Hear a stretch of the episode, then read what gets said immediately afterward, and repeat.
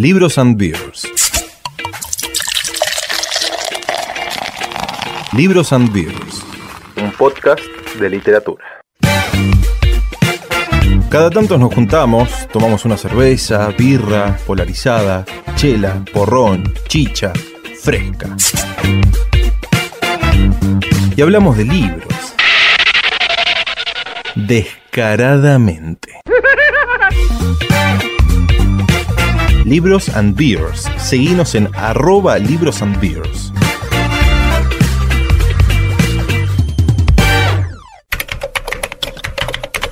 Esta novela cuenta una historia real. Se trata de un caso menor y ya olvidado de la crónica policial que adquirió, sin embargo, para mí, a medida que investigaba, la luz y el patos de una leyenda. Los hechos ocurrieron en dos ciudades, Buenos Aires y Montevideo, entre el 27 de septiembre y el 6 de noviembre de 1965. He respetado la continuidad de la acción y en lo posible el lenguaje de los protagonistas y los testigos de la historia. No siempre los diálogos o las opiniones transcriptas se corresponden con exactitud al lugar donde se enuncian, pero siempre he reconstruido con materiales verdaderos los dichos y las acciones de los personajes. ¿Qué tal, amigas, amigos de Libros and Beers? Seguimos intentando hacer algo con nuestras vidas.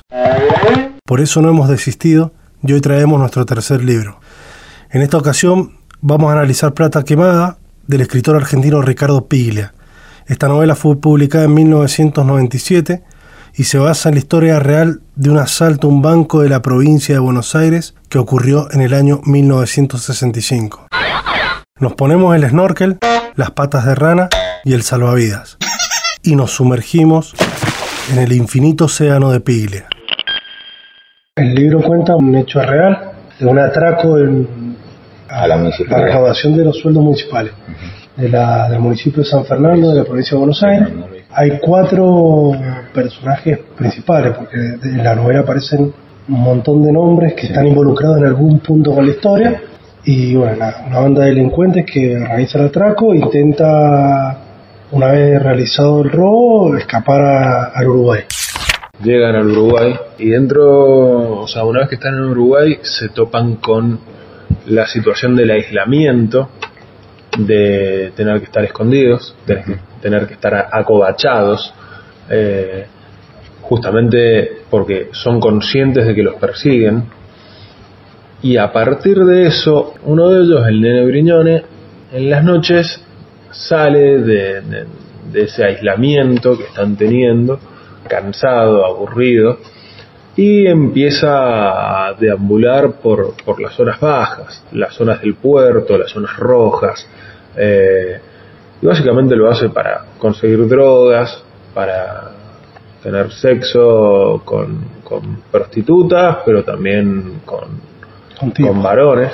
Eh, y, y, bueno, eh, a partir de esas interacciones conoce a una chica que eh, le muestra su vivienda, que vendría a ser una especie de, o sea, una casa que, frecuenta mucha gente, en el sentido de que mucha gente tiene las llaves de acceso a ese departamento. Y bueno, es eh, en ese departamento donde, además de esa pequeña historia de, de, Garch and Go,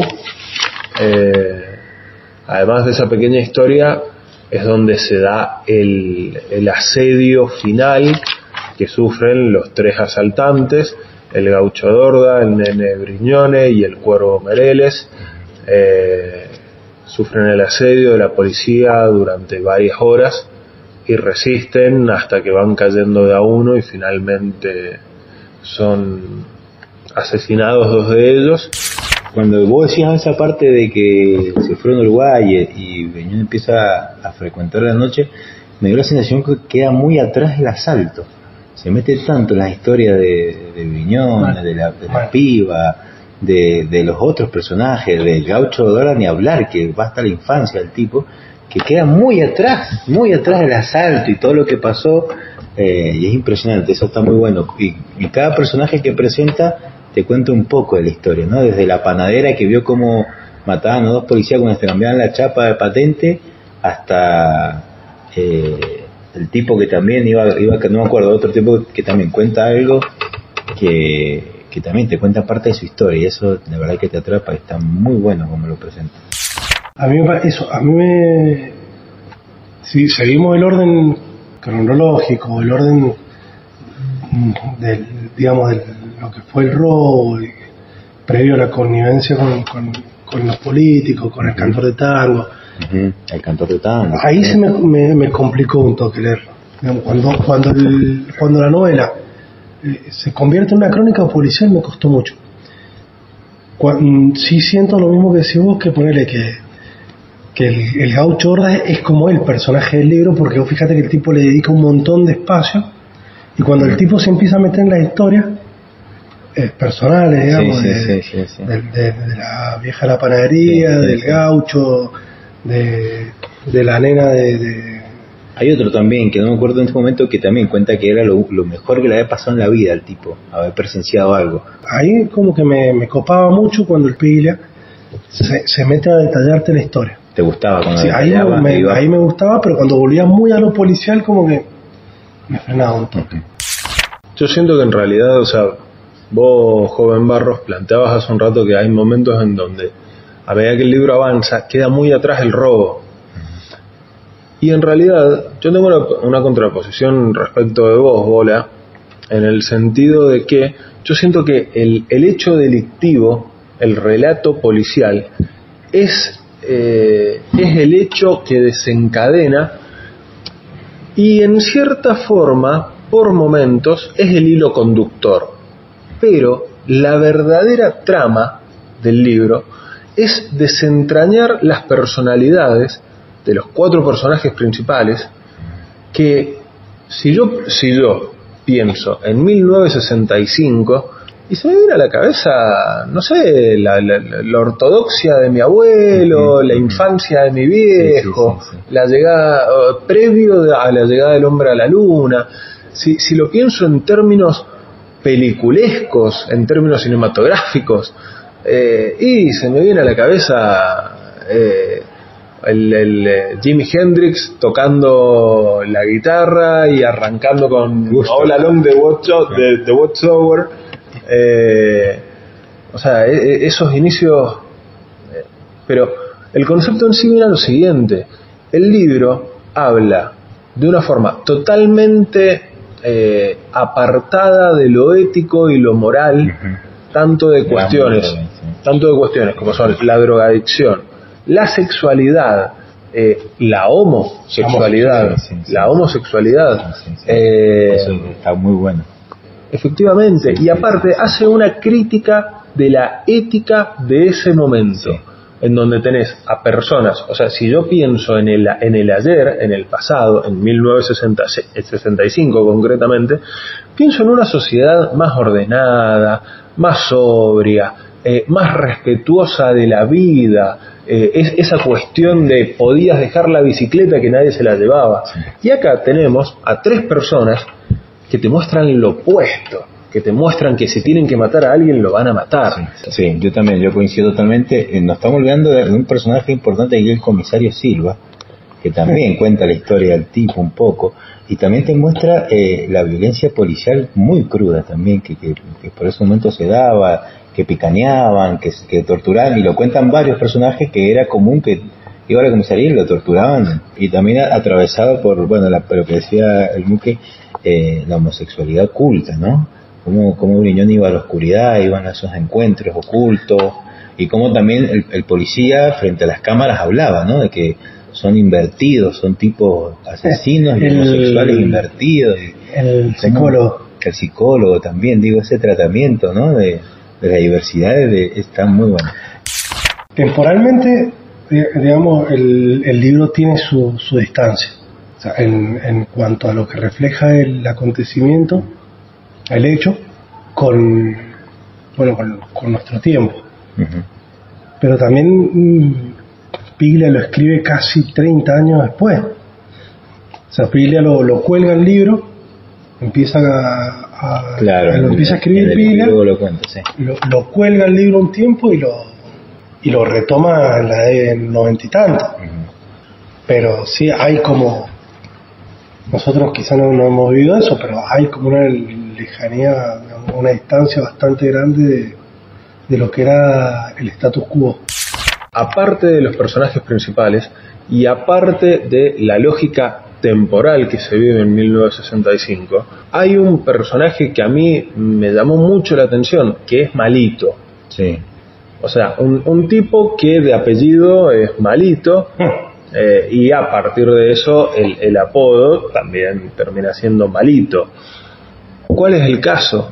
O sea, el tipo es el cerebro de toda, de toda la operación. Pero ¿por qué es el cerebro de la operación? Porque es un tipo que maneja contactos y que aparte entiende de asaltos. Pero asaltos quizás no en el sentido estrictamente delictivo, sino porque Malito era miembro de la resistencia peronista. De la resistencia armada peronista, que en ese momento se encontraba en boga y que justamente organizaba asaltos, no en términos estrictamente delictivos, pero sí en términos de asaltos a cuarteles, asaltos a hospitales, asaltos a comunidades completas, como el caso de la caleta. Eh, o sea, eh, eran tipos que justamente a partir de eso, a partir de, de, de, de, la amplia lista y el amplio espectro de contactos que manejaban, podían permitirse un día organizar la toma de un regimiento y al día siguiente decir, che, hoy vamos a reventar el Banco de San Fernando. Me parece que también toca puntos de, de la política de, de 65 que está muy buena. Está muy buena. Es muy, es muy, es muy argentino el libro. Sí. Muy argentino. Muy argentino. Sí, sí, sí, sí. Los diálogos, te nombra autos, el Chevrolet 400 preparado que tenían, te nombra cosas que están muy buenas, que, que las nombre, que, que la entendés de, de, de, de la nacionalidad. Me parece que Malito también eh, es un personaje importante y queda también lo, lo, lo, describe y te lo cuenta en los primeros capítulos. Después como que queda olvidado y no lo nombra por No, mucho chabón tiempo. Se borra. Y después, claro, claro, Se termina borrando la historia. En cuanto a, al final y a los personajes, por ahí me gusta cuando él te da la opción de la hipótesis que maneja. Zapiglia se basó en, todo lo que más podía con pruebas para escribir. Pero en varias ocasiones de la, de la novela aparecen hipótesis como diciendo esto pudo ser así, como pudo ser así también. Y vos fijate cuando él habla de, cuando empiezan a hablar de Marito, que prácticamente en los últimos del capítulo 6 Marito se borra. O sea, cuando los tipos caen en el departamento, se borra, desaparece Marito y maneja ciertas hipótesis también. Y esto me gustó mucho, así decir, lo dejo a tu criterio. Y en el epílogo también lo dice que no se sabe qué pasa con, y lo deja, lo deja abierto. Sí, o cómo ellos Ah, llevan adelante la operación del departamento. Claro. Hay, hay varios momentos donde él te dice, lo dejo a tu criterio porque hasta acá llegué con la investigación. A ver, hay una realidad. A lo largo del libro, el rol de Malito es el de cerebro. Y como buen cerebro, Claro. ni siquiera se aloja, ni siquiera se aloja con los delincuentes. Y hay un momento en el cual, eh, justamente sobre el final del libro, cuando están, están sosteniendo el asedio que les impone la policía, eh, en el cual ellos dicen constantemente, en cualquier momento llega Malito, y llega con una tropa de, De- 50 de Brasil, de Brasil, Sí, tiene una- llega- una tropa de Brasil. llega con una tropa de 50 brasileros para matar a todos estos policías y liberarnos. Él nos va a salvar. Sí. O sea, hay una especie de deificación eh, en, la, en la cual eh, el tal malito pasa, pasa a ser o sea, algo, algo que está más allá de, de, de, de- un personaje común, de una persona más. Eh, siento que ese también es un análisis interesante de por qué hay un momento en el cual se borra. Y también eh, lo que es el, el, muque de que no hay muchos datos verídicos tampoco de Malito, por eso no lo nombra, por eso era el cerebro, por eso no hay muchos datos policiales de Malito. Previos sí, pero después no, no, no, y está bueno. Tal vez sea el personaje más inteligente o, el personaje eh, real que, que, digamos se, se, pudo apartar en el último momento. Si yo me pongo a hacer un análisis de los diferentes personajes y, y trato de encajarlos en términos temporales, como veníamos hablando hace un rato, yo siento que el personaje más creíble es el de Malito, un tipo de la resistencia peronista que estaba tan enlazado respecto del bajo mundo que no le costaba eh, generar ese tipo de vínculos. Y me resulta personajes más extravagantes, los tres asaltantes, que jugaban, por ejemplo, con la sexualidad de las embarazadas, o que abiertamente planteaban una, una relación abierta homosexual, eh, o la bisexualidad, o la bisexualidad de, de, Briñones, de, un día estar con una mina y al rato estar con un vago y, hacerlo sin ningún tipo de prurito. Con esto no digo que tenga que haber un tipo de prurito al respecto, pero lo pienso en el contexto de esa época, de esa sociedad, y claramente lo tomo como un, un, caso tabú. Tiene esos condimentos que están muy buenos, están muy buenos esos condimentos que en el epílogo lo dice, ¿no? Que, se trata todo desde la veracidad. Y por ahí se, no sabes hasta qué momento es, parte de él y de veracidad, algunas cosas, otras cosas. Y por ahí, por ejemplo, cuando el comisario Silva habla despectivamente de los asesinos homosexuales, tal vez Piglia lo, lo presenta así y no hace ninguna crítica, también lo escribió en 90, pero lo presenta, que, que, el lector haga, su crítica en el momento que lo lea, ¿no? como nosotros en el 2022, por ejemplo, te lo presenta como era. Sí, fíjate por ahí, los, los distintos personajes van teniendo como distintos, cada uno tiene una rosca o un rollo. Se yo poner la nena, eh, Blanca, creo que se llama Blanca, tenía, no sé, 15 años. hay cuestiones que, por eso recién hablaba de la lejanía que hay, quizás con los escritores que hoy vayan a plantearse una novela así, no sé si la escribirían así. No. Entre otros temas, yo siempre trato de, de destacar en los libros aquellas cosas que he resaltado que, me he tomado el trabajo de parar la lectura, agarrar la lapicera y decir, che, subrayo esto porque me parece muy interesante. No es un libro que haya que haya rayoneado mucho. No, no, tuve la oportunidad, no siento que haya frases grandilocuentes como para decir, oh, qué interesante esto. No, son todas frases ajustadas y acotadas al relato, o sea, son todas frases en pos del relato, no hay algo que sienta que, resalte por sobre otras cosas.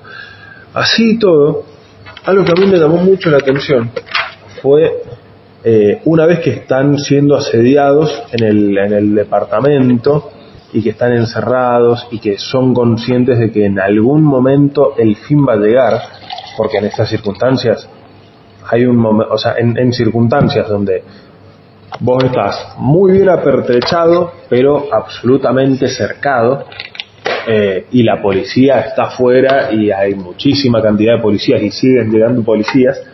El desenlace está a la vista. Puede estirarse más o menos horas, pero el desenlace está a la vista. Hay una realidad, en algún momento se cae. Mientras todo eso sucede adentro, afuera había psicólogos, filósofos realizando declaraciones a los medios a mí me llamó mucho la atención de el filósofo uruguayo Washington Andrada, quien señaló que consideraba ese acto terrible una especie de inocente potlatch, realizado en una sociedad que ha olvidado ese rito, un acto absoluto y gratuito en sí, un gesto de puro gasto y de puro derroche que en otras sociedades ha sido considerado un sacrificio. ¿A qué va con esto? Al momento que le otorga título al libro, al momento en el cual dicen, bueno, esta plata no la vamos a poder gastar. ¿Qué hacemos? La quemamos. La lógica es, o sea, esta plata, que si la dejamos acá va a terminar en manos de la policía, va a terminar en manos de la política, esta plata se va con nosotros. Eh, y nosotros nos vamos sin una sola bala en el gabinete de recarga. El caso en concreto fue la imagen del potlatch, pero básicamente vendría a ser una antigua tradición de los esquimales, cuando a una familia le había ido muy bien durante el año, en términos económicos, otorgaban regalos para obtener reconocimiento social. o inclusive de romper algo, romper algo a la vista de todos, hacerlo de manera social, algo que sea caro.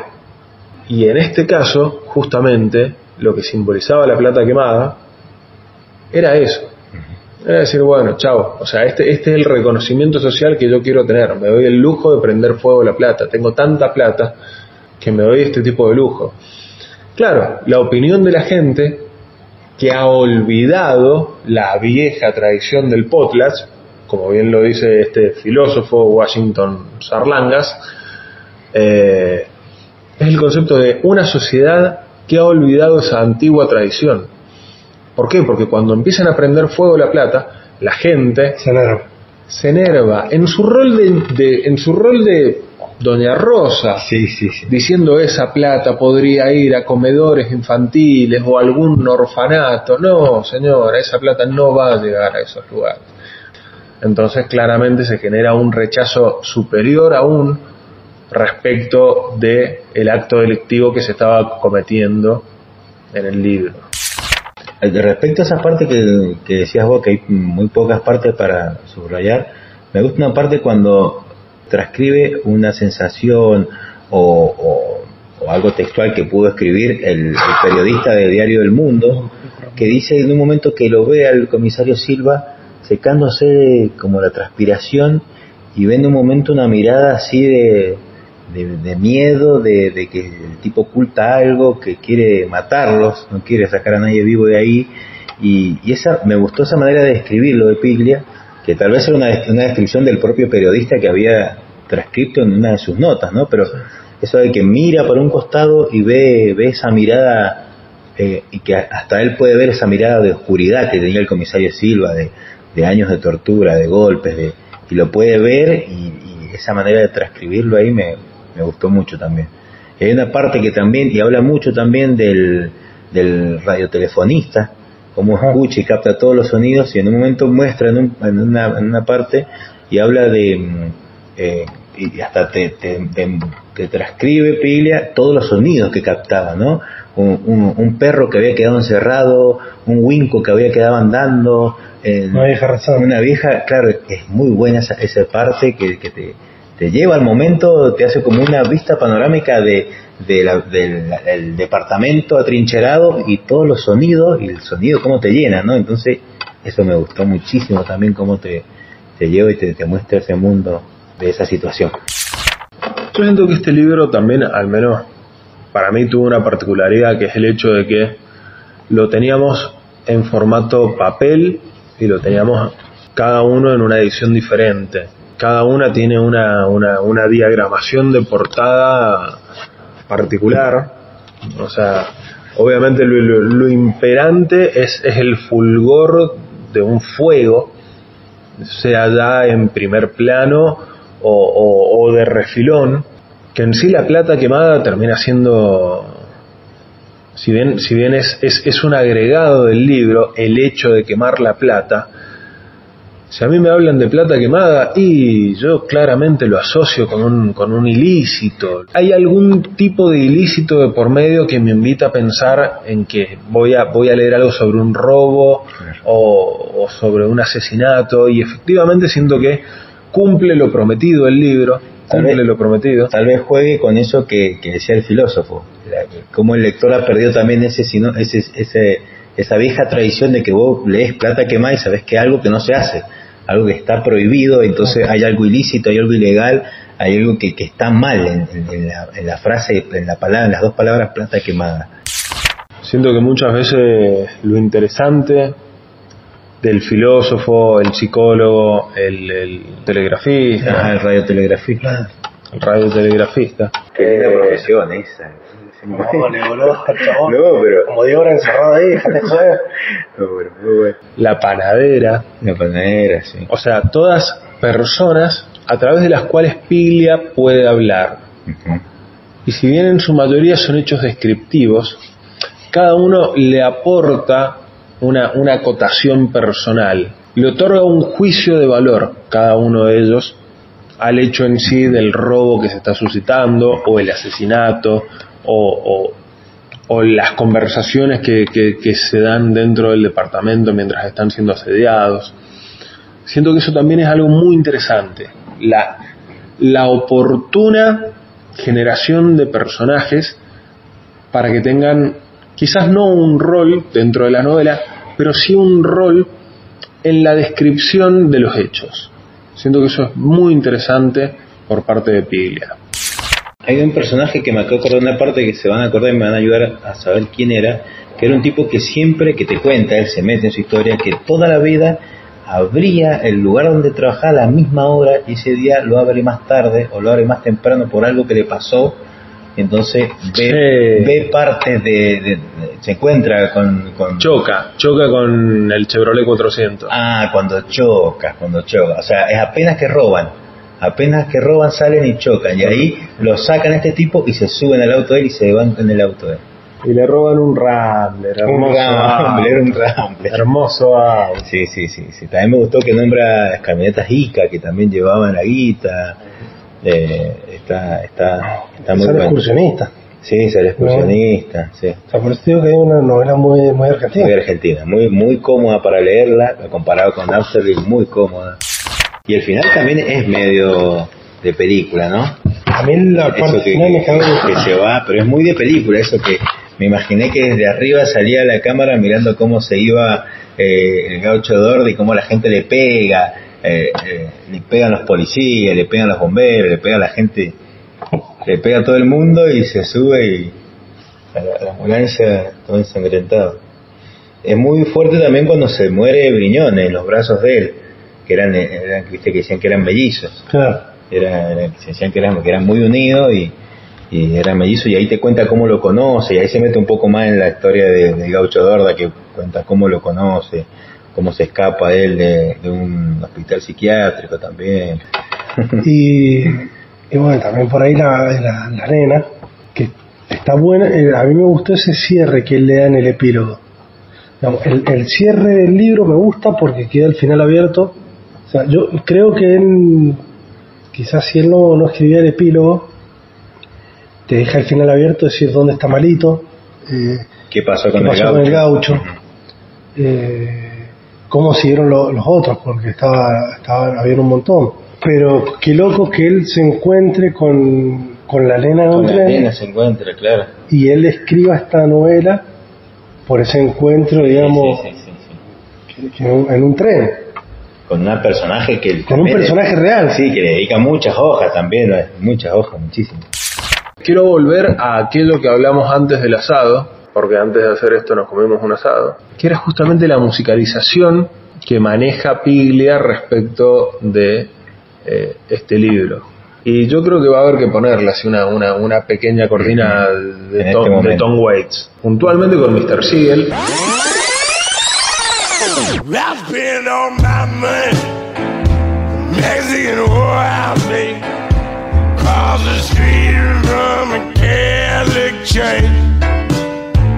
And I wiped out my revolver. Now put under my bag in his shade puntualmente con Mr. Siegel, que es la canción que pone, inserta en el libro de una manera semi-apócrifa, porque le cambia el, título, modifica las letras, pero, o sea, la, la hace patente dentro del libro. Y la verdad yo pongo a pensar y digo, Tom Waits, un libro que, que estamos reflexionando, que es tan argentino, no había un, un rock argentino en 1965 como para poner, y no, y no, lo más similar a esto, el blues argentino, o, o ese blues rock que nos trae Tom Waits en Mr. Siegel, llega con Manal, llega con Papo, y, y- y es cinco años más adelante. El caso es que la musicalización que elige Piglia, que al fin y al cabo es importante saber la musicalización que elige el autor, es Tom Waits, Mr. Siegel, un blues rock crudo 49. Del 41. Bueno, o sea, que tenía en 65, 15 años. Claramente esa voz, esa voz con la cual canta Mr. Siegel, no la tenía a los 15 años. No hay forma, esa voz ronca, destrozada por whisky, por la noche, por los cigarros. Eh, El caso es que me llama la atención la musicalización. Y uno dice, bueno, ok, o sea, un- un- una canción con un bajo muy presente, un- una cadencia permanente, un, o sea, un cuadro absoluto de blues eh, con distorsión, un cuadro de blues con la guitarra muy distorsionada, la voz muy rota. Y eso siento que es también lo que nos ofrece la descripción de tres tipos que, que de la noche se las conocen todas, la droga, el alcohol, eh, y que justamente, o sea, es el, es el jugado por jugado, es esta noche me puse en pedo, crucé una mala mirada con un tipo en este lugar, y bueno, y, es muy probable que el tipo tenga un revólver o que lo tenga yo. Y esto va a quedar acá. O sea, el, el- el- el mañana no tiene sentido. Que a la vez, acabo de decir el mañana no tiene sentido. Y tiene una cuestión filosófica de fondo este libro. En donde, bueno, si la quedamos hoy, la quedamos hoy. Desde el primer momento. Siento que hay una postura filosófica del aquí, el ahora, que se hace patente en todo sentido a lo largo y ancho del libro.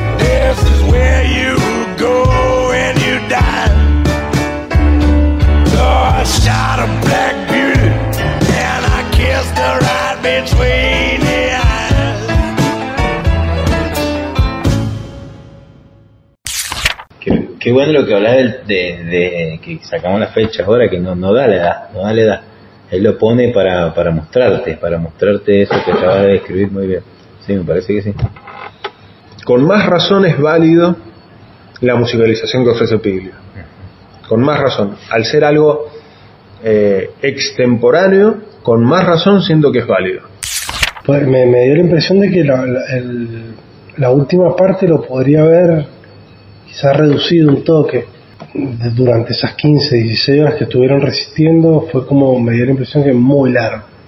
O quizás fueron, lo que quieran entender es que fueron esas 15 horas largas de resistencia, pero poner, qué sé yo, por ahí no, no, no, no me gustó mucho en ese sentido. Cuando nombraba, viste que cada uno que mataba lo nombraba con el nombre completo, por ahí eh, qué, escalafón en la policía tenía, Ah. viste. Capaz que esos datos eran como, No, así, así todo coincido con tu análisis respecto de que, o sea, no tomo como algo azaroso que se estire tanto el final.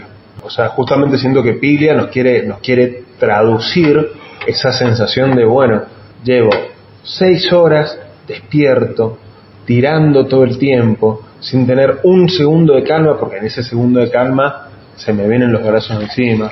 O sea, la- el, permanente asedio, la, la- la- permanente intríngulis de decir, ¿qué hago? Eh, me meo encima.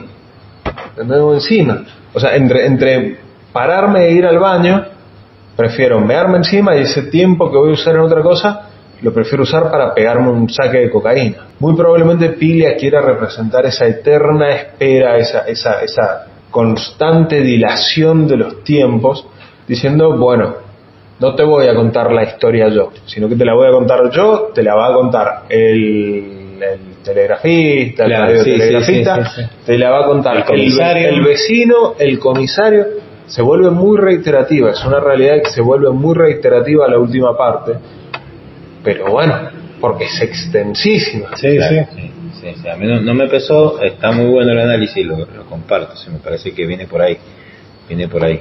Eh, y aparte lo mezcla con partes hasta humorística, cuando le dice en un momento quieren racionalizar la droga, y dice, bueno, hagamos como... Sí, vi, una tomaban agua. película y que tomaban agua con un pique y, y que muestra que levanta levanta el codo y pone la boca de piquito, esas, viste, como que esas, esas y los tipos en un momento te muestran que estaban tan drogados que charlaban como, y se acordaban de momentos de sus vidas.